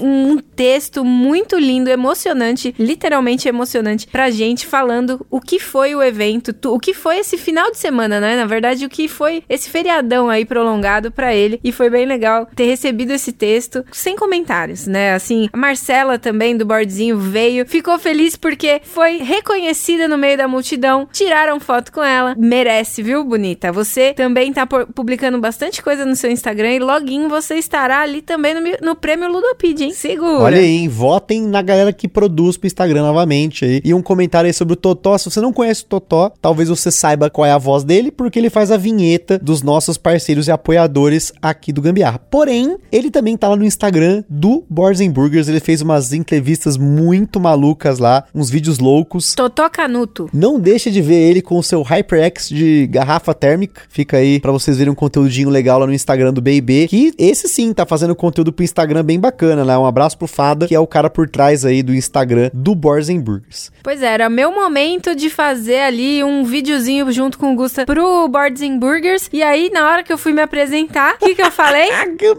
Eu sou a Carolina Guzmão do Gambiaba Board Game. Gambiaba! Eita, lindeza. É, a viu? nova piada. Era meu momento, mas tá bom. É raro, mas acontece muito no momento. A gente tava bem cansado. Essa entrevista que o Fada fez com a gente foi tipo assim: 5 e 45 do segundo dia. Tava todo zoado, pernas zoadas, costas zoadas, voz zoada, cabeça zoada. Enfim, é um, assim, pra quem é criador de conteúdo, ali é um momento de você criar conteúdo, então é bem cansativo. Também é muito cansativo porque você conversa com muita gente. Eu com certeza ali falei com facilmente ali mais de 150 pessoas diferentes. Foi muita gente que a gente interagiu lá na feira. Então o corpo cansa, né? E eu tava vindo de uma semana também bem pesada de treino novo, tal, enfim. Acaba somando aí, as energias acabaram. Na segunda-feira eu estava acabado. Não, eu, eu. A idade tá pesando. Hoje é quinta-feira, o dia que estamos gravando. E eu tô começando a me recuperar agora. aí é Só- denúncia só da pra não. dela. Só pra vocês verem, né? Segunda-feira foi um dia extremamente cansativo. Eu cheguei em casa, tomei banho, caminha, dormi cedo. Aí, terça-feira, De de, novo. novo. Ontem, novamente. Então, eu estou começando a me recuperar. Ontem eu fui dormir a hora que estou falando com vocês aqui agora, que era nove e meia. agora eu ainda Denúncia. estou acordada, ou seja, estou recuperando. E eu, no segundo dia, terça-feira, já tava de novo arregaçando treino de costas, treino de peso, enfim. Mas agora, gente, acabou essa parte, acabou. Vamos falar de jogo, porque nós somos para o DOF para criar conteúdo. E nós, geralmente, criamos conteúdo sobre o quê? Jogos. Então, nosso foco não foi entrevistar editoras, como muitos criadores fizeram. A gente quis tentar jogar o máximo que a gente conseguiu. Teve apoiadores nossos que conseguiu jogar mais do que a gente. Fica aí um forte abraço pra galera que conseguiu jogar muito. Mas nós jogamos 16 jogos do DOF, mas, mas, no pré-DOF, a gente tava com o pessoal lá do Tem Jogatina, Board 2, tinha uma galera jogando Totó, o Zen. Vocês não conhecem o Zen, ele às vezes tá no Primo Coelho lá também, no Boards and Burgers. Quer saber quem é o Zen? Daqui a pouco ele vai aparecer no prêmio Nobel. Fiquem tranquilos. Com certeza, porque ele ganha tudo. O moleque é inteligente pra caralho. E aí, nós jogamos mais 5 jogos. Então, no total, que a gente vai falar aqui, foram 21 jogos, meus amigos. A gente vai tentar falar rápido aqui pra não ficar muito extenso. Então, falando dos jogos do pré-DOF, nós jogamos 5 jogos. O primeiro deles foi o The Game, que é um jogo que você tem quatro linhas, com, começando com 1, 1 e depois 100 e 100. E você vai ter que fazer de forma crescente e decrescente essas linhas. É um jogo cooperativo que você tem que tentar colocar essas cartas numa ordem. A minha primeira impressão do jogo não foi muito legal. Eu não gostei muito do jogo. Eu achei que tem uma dinâmica interessante, lembra um pouco ali o The Mind e tal, mas se eu tiver que escolher, eu acho que o The Mind pra mim, por ser uma experiência mais maluca, é mais interessante. Nossa, e jogando em várias pessoas assim, é muito alucinante mesmo. Assim, você tem que ter. Eu não sei, porque você não pode usar. Você não pode falar que, que tipo de carta que você tem e tal. Você só pode falar, "V- eu que vou aqui e tal. Mas aí, enfim, não sei nem se a gente jogou certo. Porque a princípio não No podia. começo a gente não jogou certo, porque a gente É. jogou sem turno, ordem de turno. Não, é, a gente não tava. Mas tem que seguir ordem de turno. Então fica ainda mais difícil se você tem que seguir ordem de turno, né? É, Enfim. Foi aí que a gente perdeu. Foi aí que a gente perdeu feio, mas tudo bem. A gente tava ali conhecendo um novo jogo. A experiência com a turma sempre é muito boa, sempre é válida, né? Jogar com as pessoas é muito legal, mas perdemos e ok também. Eu prefiro também o The Mind. Na sequência jogamos Hagakuri, que era uma vazinha que eu não tinha jogado, tentei comprar numa loja que depois me deu um calote. Eles venderam os jogos e aí, enfim, não vou querer comentar mais, fica essa denúncia só. Mas Hagakuri é uma vaza no qual você tem quatro cartas que são jogadas por rodada, é um, é um baralhinho bem curtinho. Você tem dois naipes, que é o naipe dos aldeões e dos samurais, porém você tem uns poderzinhos que você pode usar uma vez por jogo. E aí eu achei isso um flavor interessante, gostei dele, quero repetir esse jogo e também gostaria de comprar também uma cópia, porque a gente tá com uma coleçãozinha de vaza. Eu acho que essa é interessante o suficiente pra gente ter na coleção. Eu gostei do jogo. Eu achei legal também, sem contar que ele coloca os idosos ali no, no ápice do jogo, porque É o, é o trunfo do o, idoso. O, idoso é quem ganha tudo ali, na Se hora. tiver dois idosos. Se tiver dois dois idosos rolando ali no. Ou mais. Vai levar a vaza. E, e são bons pontos que, que gera pra gente, né? Jogo interessante, gostei. Esse tá na minha lista aqui. Depois jogamos Tokyo Train. Aí, mais uma vez, um abraço pro Totó, que trouxe esse jogo lá do Nordeste pra gente poder jogar. Que é um jogo que você tem que formar. São duplas, né? Você tá jogando em duplas. Uma pessoa vai tentar falar uns nomes muito malucos, seis cores diferentes e uma forma de você colocar essas cartas de forma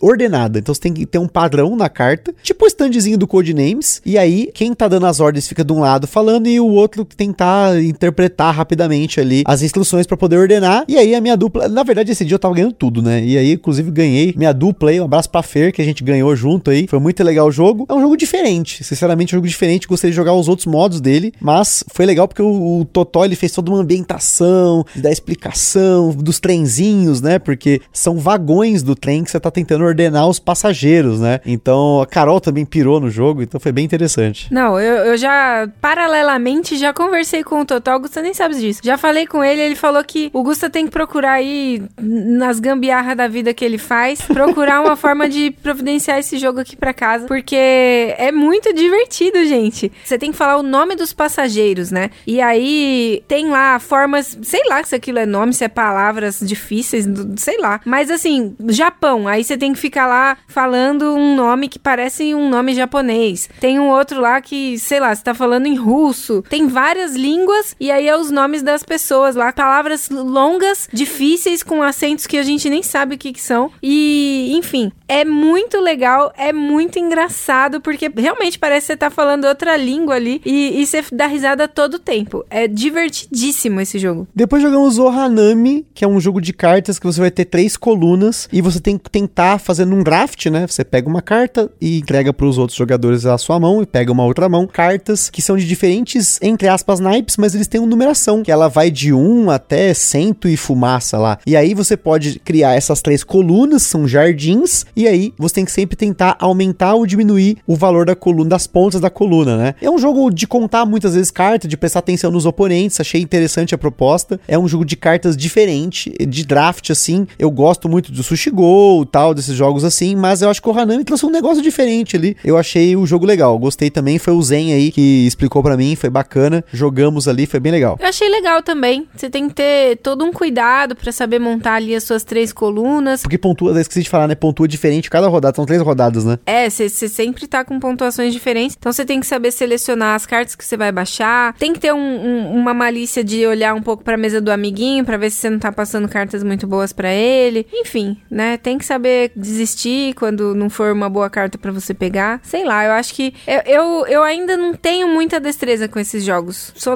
lerda. Sou lerda, apesar de não ser um jogo de destreza e nem de tempo real, né? Tudo bem, mas sou lerda, raciocínio Entendi, lerda ali. Queria zoar só. E aí, queria fazer um, um, um, breaking news aqui, porque na verdade nós jogamos mais três jogos nesse dia, mas foram jogos novos que eu comentei até agora, né? São jogos que a gente já tinha jogado, mas já falo aqui. E a gente também jogou o Don't Get Got, que na verdade é um jogo fora do jogo. Você tem uma cartelinha com umas missões que tem que fazer durante o dia ali. Então você tem que, ah, fazer uma pessoa é, explicar um jogo para você e você explicar errado. Ou como é que foi a sua que você conseguiu lá? Não, a minha era tipo isso que você explicar falou. Explicar um jogo mal feito, né? É, você tinha que explicar de um jeito bem ruim que alguém precisasse explicar de novo. E aí eu fui muito ninja, atriz global e fiz essa, cumpri essa, essa missão. Mas não consegui cumprir mais nenhuma outra. Também não consegui, mas bem doido, é doido o negócio, né? Um negócio diferente, uma dinâmica diferente. E aí a gente também jogou Entre Linhas, Dobro e Papaiu. Então não tinha anotado aqui, mas depois eu falei, nossa, mas nós jogamos mais coisa nesse dia, né? Na verdade a gente jogou, eu só não anotei porque não eram jogos novos, mas foi bem legal porque. Não, e eu joguei o Rap Salmon também. Achei super divertido, é um jogo muito animado. É uma feira, né? É uma feira aquilo ali, não tem como Frenético. descrever. Frenético, não tem como descrever de outra forma. E queria mandar um abraço pra Ju, que é a vazeira monstra que ela ganhou da gente no dobro, ganhou da gente no Papaiu. E não sei, talvez ela tenha ganhado na, na mesa do St. Patrick que tava do lado lá, mas foi bem legal, gente. Como sempre, é muito legal poder jogar com a galera aí, parar e jogar, né? Jogar e comer. Eu tava um pouco comendo mais de boa ali, mas também comi uns pão lá que o Totó trouxe, bom pra caramba. Então, sempre tem amigos padeiros Gente, que façam pão Totó bom. Totó fez um pão de chocolate. Que delícia. Encheu o rabo Não, de pão mas de vocês tinham que ver ali em cima do, do pão de chocolate, tinha desenhos de folhagens. Era um negócio muito profissional. Ô, Mauro, contrata ele pra sua padoca, meu. Então, isso aqui foram que a gente jogou no pré-DOF. Aí no DOF primeiro dia, na Geeks and Orcs jogamos Fibonaccios e Pescado Novo. Fibonaccios a gente jogou com o Hugo, que é apoiador nosso, e também o Xandão. Foi uma mesa bem legal. O Fibonaccios é uma vasinha padrão, só que ele tem duas coisas que dão o gostinho que eu gostei tanto no jogo. Uma delas é que a sequência de Fibonacci é utilizada para que, caso você consiga fazer tantos pontos da, né, da, da escala de Fibonacci, da sequência, né, você ganha uma pontuação adicional. E como eu gosto muito da sequência de Fibonacci por causa do Tool, né, o Tool, dessa história aí do Lateralos, pra quem não conhece, é uma banda muito louca que eu gosto muito. E também tem outra coisa legal no jogo, que é o naipe, que é o trunfo, porque na verdade, na verdade não é bem um naipe. Os números da sequência de Fibonacci tem um foguinho. E aí, se alguém joga um número da sequência e o outro joga na sequência também, né? Não precisa ser um depois do outro, mas se tiver na mesma vaza mais de um, esses são os números que vão valer pra bater, eles são o trunfo da rodada. Então, muito inteligente a vaza, apesar de simples, é uma coisa que eu gosto. Vaza simples que tem conceitos, né, muito legais e que também me ajudam porque eu acabo ganhando.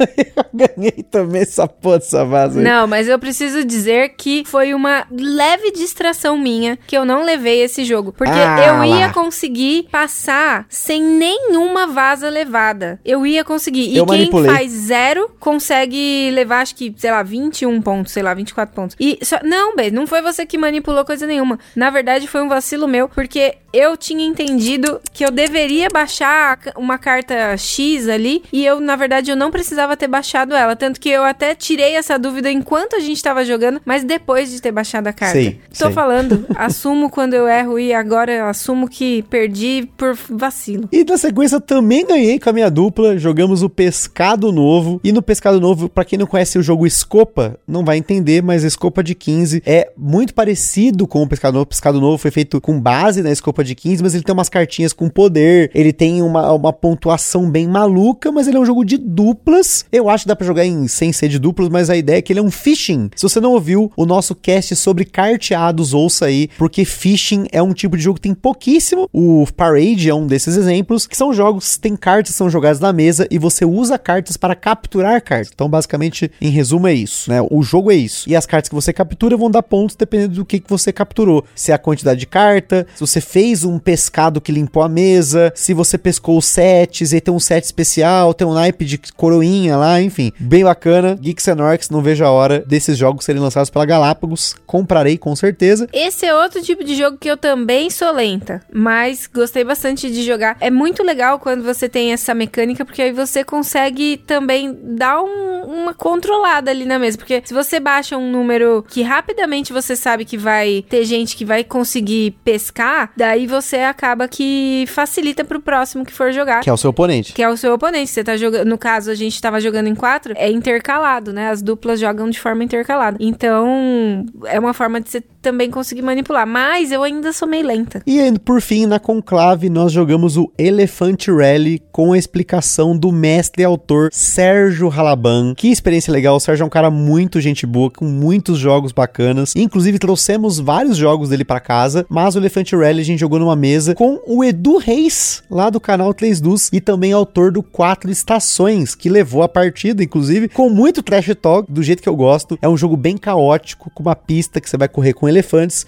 Ele é card driven, né? Você tem que usar cartas para mover os seus elefantes. E tem cartas que influenciam a mesa. Tem as vacas que você não pode é, ultrapassar, mas às vezes você pode empurrar a vaca, voar por cima. É um jogo extremamente caótico que eu gostei muito. Eu achava que eu não ia gostar tanto, porque tem os take death e tal. Ainda bem que não fiquei travado, mas consegui, né, me, me dar bem ali de certa forma. Por pouco não levei essa partida, hein? Por uma jogada. Se o Edu Reis não tivesse feito uma jogada ali, eu era o próximo jogador, eu levava. Então foi bacana a experiência. O jogo que tá bonito, pistas modulares. Ele é o Fórmula E, só que aí é um remake que tá muito legal. Eu também gostei muito desse jogo, achei ele super bacana. Inclusive, achei a proposta dele muito legal. Uma corrida de elefantes, onde tem vacas que num país sagrado você não pode simplesmente atropelar a vaca, mas você consegue de forma muito cuidadosa movimentá-las no tabuleiro. Achei muito bonitinho. Não sabia que elefantes comiam banana e manga e eles ali eles viram jatos quando eles têm contato com essas frutas. Tem mercadinho que você consegue fazer ação diferente no, na, na sua jogada. Tem como você jogar ratos no, no tabuleiro e espantar o elefante do amigo. Eu achei muito legal, criativíssima a ideia desse jogo. Gostei demais também de ter jogado. Agora entrando no segundo dia, segundo dia, gente, a gente arrebentou. Foram 13 mesas, teve mesa que a gente agendou, teve mesa que a gente foi atrás. E para começar, a gente ia jogar o Tiletum na Mosaico, porém atrasou a entrada da imprensa. A gente entrou com meia hora de atraso aí já cagou tudo a agenda, mas, mas foi para o bem, porque nós jogamos duas partidas de treta na selva, que ganhou o prêmio do de jogo infantil, mas de infantil não tem absolutamente nada. Você pode jogar com criança, mas ele não é infantil. E aí, jogamos com o Kaká, o Nick do Tribunal dos Jogos, e na segunda partida jogamos com o Eurico, Eurico Cunha, que é o autor não apenas do Treta na Selva, mas também ele é o autor do Beaver Creek e coautor do Passa Palavras. Ele já falou aqui no podcast. Foi muito legal porque a primeira partida acho que foi bem diferente, assim. Rapidamente ela acabou, a galera foi eliminada. Porém, quando o Eurico explicou o jogo, a coisa mudou de figura. O jogo ficou muito estratégico. A gestão de mão dele, porque basicamente ele é, ele é quase como um jogo de vaza, né? Você vai jogar um bichinho, as pessoas têm que seguir e jogar o mesmo bicho. Se elas não conseguirem jogar, elas têm que pegar o, o né, a vaza, vamos dizer assim, e aí ele perde vida, o oponente pode até ganhar vida, mas você tem umas cartinhas especiais você pode pular a vez, você pode devolver a carta pro oponente, né? Vou, né mudar o, a ordem de turno, né? De sentido horário para anti-horário. Então, foi um jogo que me surpreendeu. Eu ia pegar lá na mosaico, acabei não pegando, foi esquecimento meu. Mas como a gente tá com bastante jogo, eu ainda quero pegar mais mais pra frente. Não, esse jogo aí, eu tava indo super bem, tava indo super bem até que eu não fui mais bem. Mas teve um momento que eu tava.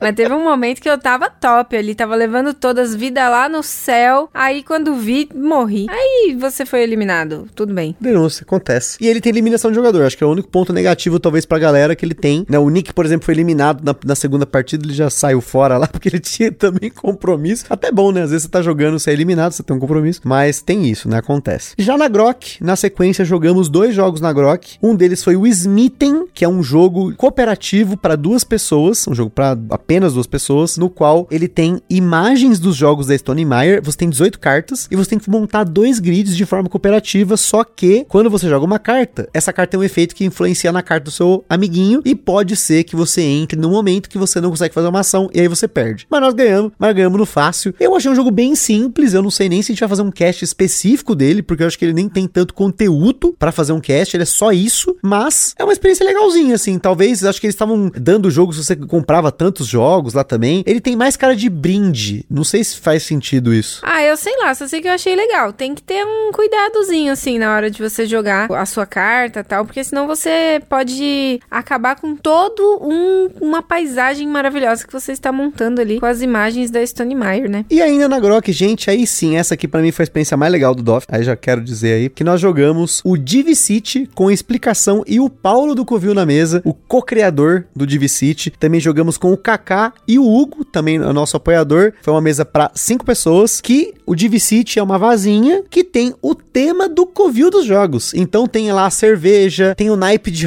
Heineken, tem o naipe do, do, do nórdico, é, ele tem o, as personalidades do Covil, então tá todo mundo ilustrado lá, que nem a Carol falou, o Matias, tem o Fel Barros, tem a, a, toda a galera do Covil lá, a o Paulo, Kaká, Pikachu, Jean, e tem a ficha do Pikachu que, olha que iconografia genial, tem uma ficha com a cara do Pikachu e tem dois íconezinhos, o que, que, que ela faz? Eu perguntei, Paulo, isso aqui é pra você roubar o seu oponente? E o Paulo falou, é lógico, iconografia perfeita do jogo. E foi muito legal essa experiência. Tem lá o torresminho que você comba com a cerveja. É aquela maluquice. É um jogo de vaza que tem a cara do Covil, tem a cara da galera e que para mim foi uma experiência muito legal porque finalmente consegui jogar com o Paulo. O Paulo sempre convida, vamos lá jogar na playlist, o Lars of Board Game. Não consigo jogar direto, já me convidou. A gente às vezes tá com compromisso, tem os jogos playlist, a gente não consegue ir. Enfim, finalmente joguei com o Paulo. Um abraço pro Paulo, mas levei a partida. Então foi uma felicidade dupla aí. Não, o mais legal de tudo é você descobrir a história do, do Lex, né? Que é o cachorro. Você achava que ia ouvir uma história mega triste, um, uma história. Enfim, não, enfim, ouvir alguma história assim, mas na verdade inventaram de pôr o Lex ali só pra sacanear o Paulo, pra fazê-lo chorar. Basicamente isso.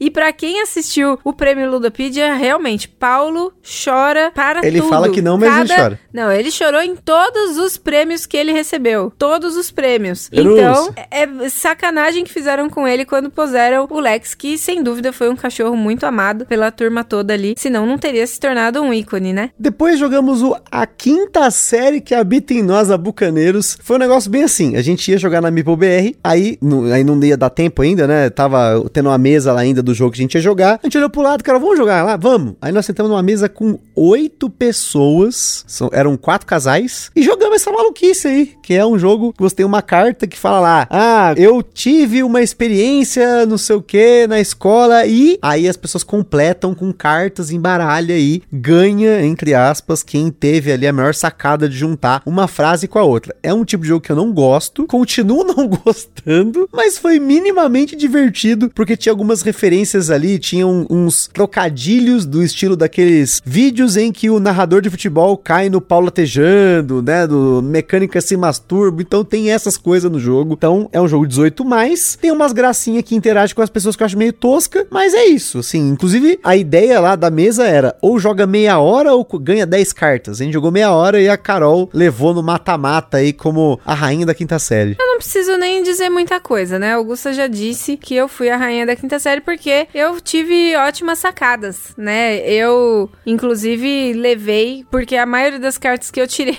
foram cartas que faziam esses tipos de trocadalho. E aí, claro, veio para mim o prêmiozinho de rainha da quinta série, mas eu acho que eu mereci muito mesmo esse prêmio. Eu agradeço aqui esse espaço de estar tá falando com vocês. Me sinto muito emocionada em dizer que eu mereci mesmo, porque é muito empenho. Não é fácil você ser, assim, aquela pessoa que dá a cara a tapa e, e fala mesmo o que vem na mente. Muitas vezes você é julgado por isso e tá tudo certo. Eu faço isso. Esse é, é esse é o meu lifestyle. Caraca, hein? Que, que depoimento. E aí, na sequência, a gente jogou aí o Destemidos Norte da África, lá na MipoBR. Um abraço para o Dan, que fez toda a contextualização histórica ali daquela missão que a gente estava enfrentando, porque é um jogo assimétrico, que ele simula ali um cenário de guerra. A gente estava jogando, era os italianos, que era eu, contra os... O que, que você estava controlando mesmo? Galera da local ali, da Tunísia, não sei? Não, não é Tunísia não, criatura, é Reino Unido. Era Reino Unido? O cenário é na Tunísia. Ah, o cenário eu não lembro, oxe. Ah, Tô tá. falando do meu personagem, Enfim, acho que era Reino Unido. Eu sei que eu era os italianos porque eu era os italianos. Tava o nome dos carinha lá e eu fazia a mãozinha. Mas é um deck building. Você vai construir o seu baralho com as suas tropas e você tem um cenário montado modular para tentar ali no, no nosso cenário era eu tinha que controlar duas de três áreas de importância e a Carol tinha que usar o engenheiro dela para bombardear, explodir, sabotar a parada e aí eu não consegui impedir ela de fazer isso, foi por muito pouco, mas ela eliminou meu carinha que controlava, depois eu tive que ir com o meu tanque. Adorei o jogo, sinceramente, eu, eu esperava menos do jogo, porque eu acho que tem muito jogo de deck building aí, que às vezes é um deck building e tal, mas aí acha uma desculpa pra colocar o deck build faz uma mecânica mais ou menos. Não, Destemidos é um sistema que eu gostei, não tinha jogado ainda. Eu sei que tem o Normandia, tem o Norte da África, tem mais caixas e gostaria de jogar mais vezes outros cenários. A Carol já falou algumas vezes aqui no podcast que ela gosta de jogos com tema histórico, e esse é um jogo com tema histórico que não é complexo, gigante, demorado. Foi uma partida de 40 minutos, muito disputada, e ou seja, a gente foi até o final mesmo, no último pelinho ali, que foi quando a Carol explodiu lá o avião, mas tem essa parte histórica que é muito legal e tem vários cenários mais longos, mais curtos e tal. Gostaria de jogar mais vezes. Não, foi muito legal, gostei demais dessa partida. Realmente você se sente ali na tensão, porque você tá a todo momento sendo testado. Você joga névoa no, no amiguinho, o amiguinho taca névoa em você e isso suja seu baralho, perde a ação para poder jogar fora essas névoas. É uma loucura, mas você tem que saber realmente realmente quando comprar cartas, colocar cartas na sua mão ali do seu mercado, porque senão o seu amigo pode acabar explodindo os seus a sua equipe ali, esqueci como é que fala quando seu é, exército, seu, seu exército, você explode seu exército e aí simplesmente você perde realmente aquele exército se você não tiver mais cartas em mãos daquele personagem específico. Então você tem que saber ali manter o seu deck funcional. Na sequência a gente jogou dois jogos na Paper Games que foram os jogos da linha Micro, jogamos o Kikitanda e o Duo Regna, mas no dia seguinte nós jogamos o outro, que é o que o que. Basicamente, os jogos da linha micro são jogos do Rainer Knizia. O Kikitanda é um jogo para 1 a 4 pessoas, cooperativo, que você tem que montar cestas com cartas, que você tem que colocar elas em sequências de três cartas. Você pode colocar a carta por cima das outras cartas, tampando, tentando fazer a melhor quantidade de pontos. Nós somos muito mal na partida. E o Duo Regna, como a Carol já antecipou, é um jogo para dois jogadores, com cartas numeradas na sua mão. Você joga simultaneamente, revela, e aí quem tem a maior carta ou a carta que tem o efeito que bate a outra, você move dragões para o seu reino. E aí, quando você junta quatro dragões, você ganha o jogo. Tem uma promo que é o dragão de três cabeças, que ele praticamente acaba com o jogo mais rápido. Então, esses dois nós jogamos lá, e o que o que a gente jogou depois, que é um jogo de reconhecimento de padrões, se não me engano, é 2 a 5 pessoas. Você tem cartas na mesa, essas cartas têm três figuras diferentes. Quando você abre uma carta nova, se tiver uma carta com o mesmo símbolo, né, com o mesmo ícone na mesa, você tem que falar rápido para você pegar cartas, né? Um jogo de velocidade, reconhecimento de padrões. Os três são muito legais, mas o Duo Regna é o meu favorito. Eu gostei bastante do que o que. Eu achei muito legal essa dinâmica de você rapidinho ter que reconhecer um padrão e levar. Interessante porque eu não gosto tanto assim daquele que, que você comprou uma vez, como que chama? O o Wush, Wush, que Wush, também é isso. de reconhecimento de padrões. E eu não curto tanto também o Sherlock Express, acho que é isso. Acho que é, É isso aí. Eu também não curto, que também é um jogo de reconhecimento de padrões. Só que esse, ele é tipo um jogo da memória com o reconhecimento de padrões. Então você não só tem que lembrar que aquela cartinha já saiu, como você tem que meio que ter uma memória fotográfica e lembrar aonde essa carta, aquela, aquele ícone saiu. Então você tem que ter todo um cuidado ali antes de você afirmar que aquela carta tá ali, senão você perde o que você já conquistou. Achei super legal, bem divertido. Depois jogamos Estranho no Ninho, esse que a gente trouxe pra casa e já jogamos de novo, que é mais um jogo de trivia do Rodrigo Rego, porém, porém, ele tem um twist, porque no, no no Ninho você tem uma carta, vai ter lá, tipos de Barbie que tem no mercado. E aí você tem lá de A a H opções e as pessoas em ordem de turno vão apostando ovinhos em alguma das opções, tem um limite de quantas pessoas pode ir em cada opção, dependendo do número de jogadores. E aí, quando todo mundo passa, você revela e somente quem não errou nada vai contar pra conseguir tentar pontuar, porque aí quem tem mais ovos ganha um ponto, que é basicamente chocar um ovinho, você tem uma informação chocante, e aí quem tem quatro no total ganha o jogo. Pra mim, dos jogos que eu já tive oportunidade de jogar ou de conhecer do Rodrigo Rego de trivia, esse pra mim é o melhor. Ele já superou pra mim o E-Top, que é um jogo que eu gosto, a gente não fez cast, mas o Estranho no Ninho, ele é uma trivia um pouco diferente, porque geralmente são fatos que ninguém sabe, mas mesmo que você saiba ou não saiba de parte daquilo, você tem que apostar pra poder conseguir ganhar. Então ele tem esse push your luck, nesse force sua sorte, que é muito interessante. É um twist aí, uma virada do jogo que eu achei muito boa. Não, eu assino completamente embaixo. Achei esse jogo incrivelmente divertido, porque, meu, cada coisa que você descobre, óbvio que eu não vou dar spoiler aqui pra não estragar o jogo de vocês, mas, gente, sério, é muito engraçado. Coisas que você fala, não é possível que isso é real. Aí você vai procur- procurar lá no, no pai dos burros do Google, né? E realmente, o negócio tá lá. Sério, muito legal, muito divertido mesmo. Um abraço aí para o Edu Felipe do Jogada Histórica, mais um podcast presente com a sua camiseta da Dunder Mifflin. Tivemos uma foto, finalmente três pessoas, hein? Esse ano foi três podcasts diferentes, Fernando Tipo Or, eu e o Edu com a camiseta da Dunder Mifflin representando o The Office lá no DOF. Não, sem dúvida, um abraço pra ele, porque foi o momento dele ali na mesa também de brilhar, porque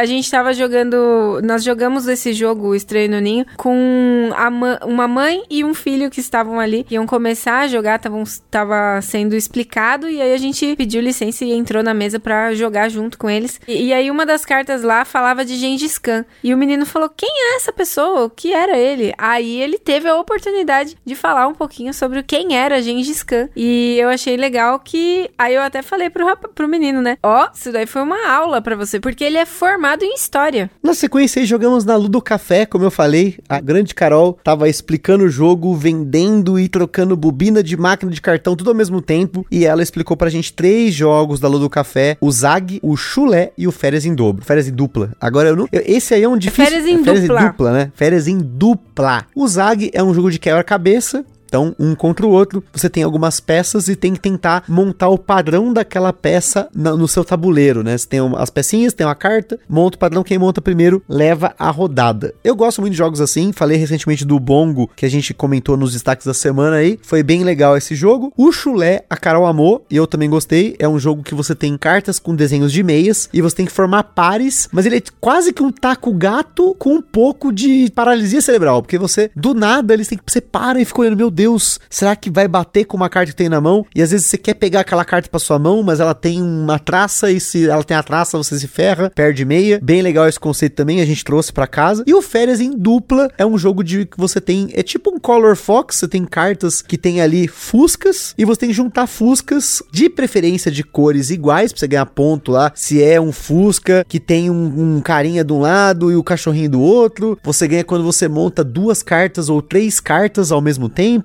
E aí você tem algumas combinações de cartas que você quer fazer mais porque você tem objetivos pessoais. Também legal, ele come mesa, ele faz um tabuleiro grande na mesa. Desses três aí, acho que o que eu mais gostei foi o chulé, depois de refletir mais. Apesar de que o Zag tem um charme pro que eu gosto. E o Férias em, em dupla também, por ser esses jogos de colocação de cartas. Então os três são jogos legais, mas a gente acabou só trazendo o chulé para casa. Eu trouxe o chulé para casa. Carol, Carol de Carol para Carol. De Carol para Carol. Inclusive, eu quero agradecer porque ela, ela me deu um brinquinho muito lindo de Meeple verdinho que com certeza eu vou usar em, em várias ocasiões aí quando a gente for para as nossas jogas com a galera. Agora, sobre os jogos, o Zag, eu tenho muita dificuldade com esses quebra-cabeça, gente. É, para mim, realmente, dá um nó no meu cérebro. De verdade é mesmo. Eu achava que tava certo, eu olhava pra carta, eu olhava pro que eu fiz parecia certo. Quando eu ia ver, não tava certo. É um, um negócio, um enigma muito complexo de ser decifrado. Agora, o jogo Férias em Dupla, eu cogitei muito trazer. Só que aí eu falei, é, é uma mecânica muito parecida realmente com o Color Fox que a gente já tem aqui da Paper Games. Mas tem o, o, o chanzinho diferente, que você tem os seus objetivos e tal. Mas eu, eu acabei que decidi não levar. Eu ia pegar porque ele é lindo e tem ali as ilustrações. Parece desenho de giz de cera. Eu achei muito charmoso. Eu ia realmente, eu falei para ela, eu falei, os jogos me ganham pelas coisas lindas que eles trazem nas,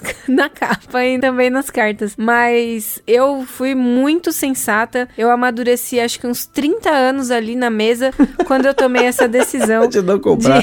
De, de não comprar, é verdade. Denúncia, gente. E para finalizar, tivemos dois jogos na Adoleta. A gente ia jogar o Fora de Ordem, que é mais um jogo de trivia do Rodrigo Rego com o Leandro Pires, mas quem foi pra mesa com a gente foi o Leandro Nunes. Um abraço aí pro Leandro, lá da Doleta, que ele explicou pra gente o Arquimedes e o Pitágoras, que são dois jogos do Rainer Knizia, que tem uma pegada mais matemática, né? O Arquimedes é um pouco mais simples, ele é um jogo no qual você tem que ter operações matemáticas, você vai usar os operadores lá para tentar se livrar das cartas da sua mão e ganhar pontos por isso. E o Pitágoras você tem um twist aí que você joga dois dados, eles vão formar um número e aí você tem que usar cartas para tentar formar uma operação operação matemática, pode ser qualquer operação que chegue naquele número. E é um jogo que com certeza vai dar muito AP, porque a gente começou a quebrar cabeça lá. E como eu tenho um pouco mais de facilidade com matemática do que a Carol, no final eu levei ali. Mas são propostas legais, ainda mais nessa área educativa. São jogos muito interessantes para você aplicar numa sala de aula, mas que ao mesmo tempo são divertidos. Tem sentido no jogo, não é aquele jogo, ai, tô palestrinha. Não tem palestrinha no jogo. É, eu tenho um pouco de dificuldade com matemática.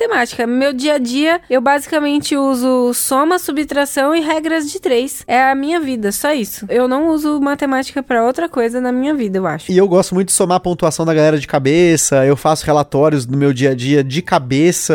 Eu raramente uso fórmula para fazer somas e tal. Eu só faço para fazer prova de, né, a prova real ali, para ter certeza que tá certo. Mas E eu tenho um aplicativo de regra de três. Pronto. Eu também. Esse aí é Ah, você usa? É imprescindível. Ah, então, que aplicativo bom. de regra de três é imprescindível, uso muito. E aí, gente, fechando o nosso cast, fechando, fechando mesmo agora, a gente trouxe do DOF uma cacetada de jogo. Trouxemos o Quartz de cartas, jogo de cartas, já jogamos. Trick of the Rails, o Aie, o Isso é Meu, Divi City, tudo isso aí da Grok, junto com o Ludus e o Shakespeare, do Robert Coelho. Também vai rolar um Stonks, tem o da banana, como é que é o jogo da banana lá? Eu sou uma banana. Eu sou uma banana. E vai ter jogo da Doleta aqui no podcast. A gente não jogou o Aero, queria ter jogado, e o Fora de Ordem também. Assim que tiver estoque, estou levando para casa. E teve também o Estranho no Ninho, que vai ter cast sim. Então tem muito jogo aí que a gente trouxe da Grok. A linha micro da Paper Games está aqui com a gente também. Então teremos cast da linha micro da Paper Games. Mas antes de acabar aqui, queria agradecer a todo mundo que encontrou a gente no DOF de novo, as editoras, o apoio aos nossos parceiros e comentar com vocês também. Para fechar, vocês já viram no Instagram quem acompanha a gente que nós tiramos uma foto com o Rainer Knizia. Não deu tempo de trocar uma ideia com ele e tal, foi uma coisa muito corrida, mas foi muito bom ver o Rainer Knizia ali com a galera aqui no Brasil, vendo os jogos dele em vários stands. Tinha o Mili Fiore lá na Devir, tinha os jogos ali que estavam no stand da Paper Games da linha Micro, tem também o próprio que a gente comentou aí, Arquimedes e o Pitágoras que estavam na Adoleta. Então, gente, foi muito legal ter um cara dessa magnitude no Brasil. Conhecemos esse ano Vital Lacerda, Rainer Knizia e Tom Vessel. Esse ano é o ano do Gambiarra. Que coisa mais maravilhosa, gente.